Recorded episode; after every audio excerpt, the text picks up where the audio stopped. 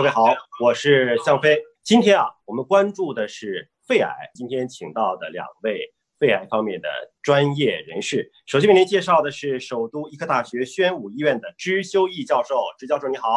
好，主持人好，陆教授好，我们网民朋友们大家好。为您介绍上海交通大学附属胸科医院的陆顺教授。陆教授你好，主持人好，支教授好，各位网民好。陆顺教授，您对东方人和西方人他在肺癌这个疾病的本身它的基因差异上？您有怎么样自己判断？确实，我们在基因上面看到了东西方人之间的一些差异。我们知道，这个在东方东亚人群当中呢，肺癌的腺癌当中有一半的病人是存在所谓的 EGFR 突变的。那么，而在西方的高加索人群当中，这种突变的比例大概只占百分之十。而西方国家相对来说，它另外一个比较难治的基因就是 KRAS 突变的比例会比较高，大概在百分之十五到百分之二十。而中国的这个比例相对比较低，在百分之十，所以从基因组学上面来看，这个驱动基因在东西方人群当中表现的不太一样。这个不太一样，也决定了肺癌的治疗跟它的预后转归并不一样。总体来说，亚洲人肺癌的治疗效果是好于高加索人，是因为我们的驱动基因是相对来说比较容易治的那个驱动基因，就 EGFR。而且现在有大量的药物在这条通路当中，我们已经把肺癌做成了一个慢性病，所以我们会看到这种驱动基因的不一致，导致了我们更有必要对于中国常见的驱动基因做更多的研究，因为我们在这上面，第一个是我们的病人比较多，本身就危害比较大；第二个当然倒过来，我们的临床资源也比较多，也能够为世界做出很大的贡献，所以。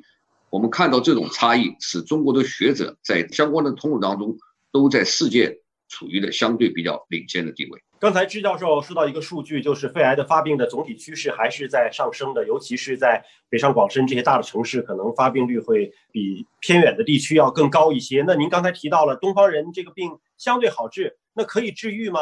我们对于肺癌的患者来讲，会不会可以给他一个明确的保票，说，哎，这个患者你就是可以被完全治好的？首先，我们讲在肿瘤学当中，治愈的概念是什么？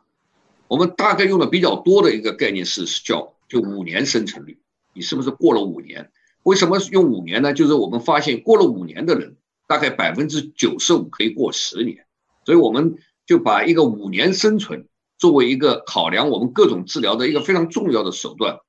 那么总体来说，转移性的肺癌，也就是四期的肺癌当中，存在着 EGFR。ALK 这些病人用了靶向治疗以后，我们看到中位用一个数字叫中位生存，已经四年多了。另外，我们最近由于刚才提到免疫治疗的问世，来自于美国的数据已经看到，对驱动基因阳性的病人这部分病人，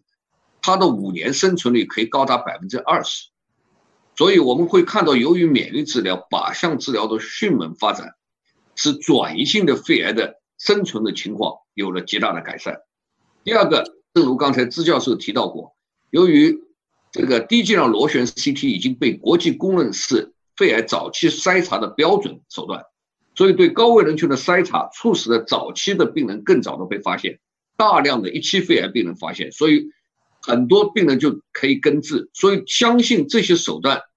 的问世，因为我们谈五年生存率，要五年以后看今天，所以我相信五年以后的肺癌的五年生存率。应该已经是非常接近中位的生存，已经非常接近五年了。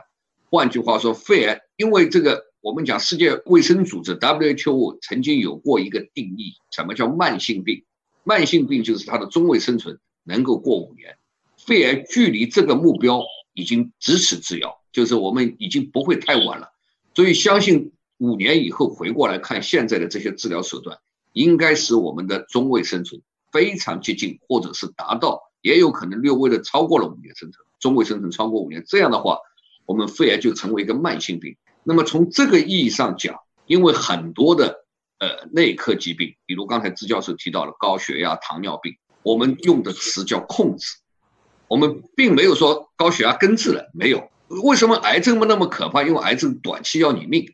如果癌症包括肺癌在内的这些主要癌症慢性化了以后，我们用的是一个“控制”这个词，把这个恶性的肿瘤变成一个可控的、长期带瘤生存的这样一个疾病。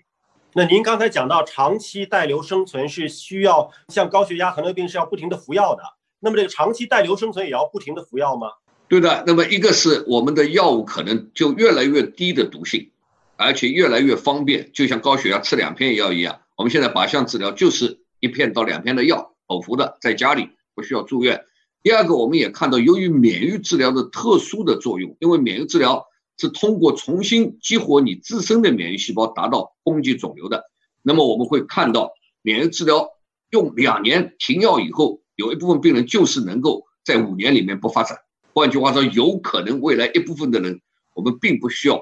持续的用药，有可能我们需要的是吃吃停停或者打打停停，也有可能。所以总的来说，目标是一定是很低的毒性。第二个应该是更大的方便性。第三个是尽可能的缩短它的用药时间，使这个病成为慢性化。但是我是听到民间一种说法，说吸烟人得的肺癌不好治，啊，不吸烟人得的肺癌好治。陆春教授，您在临床上能够给出这样的一个数据支撑吗？真的是吸烟人得的肺癌不好治吗？这个有一定的道理，因为不抽烟的病人。基因突变比较多，有 EGFR 突变比较多，所以这些病人好治。其实现在我们有靶向治疗的药，而抽烟的这个比例会低一点。另外一个，抽烟的病人因为整个尼古丁通路的改变，抽烟刚才讲过，尼古丁通路的改变以后，尼古丁通路相关的基因都会在肺癌当中，不同的肺癌都会有表现，其中小细胞肺癌就会比较多。小细胞肺癌目前虽然免疫治疗用了以后有一点改善，但总体治疗效果是很差。抽烟不但是导致的肺癌，导致的心血管和其他的呼吸系统的疾病都会比较多，可能是一部分早期的肺癌，由于并发症比较多，它没办法采用根治性的手术，所以这个抽烟的预后不好是多方面的影响，对脏器的功能、对基因的类型、对病理的类型都导致这部分病人比不抽烟的要难治。确实是有这样的一个数字的一个差异啊，所以我们要劝别人不抽烟的时候。就是虽然是说这个人不抽烟也得了肺癌，那个人抽烟得了肺癌，但是抽烟得的那个真的治起来会困难大一些啊，还是要奉劝大家不要吸烟啊。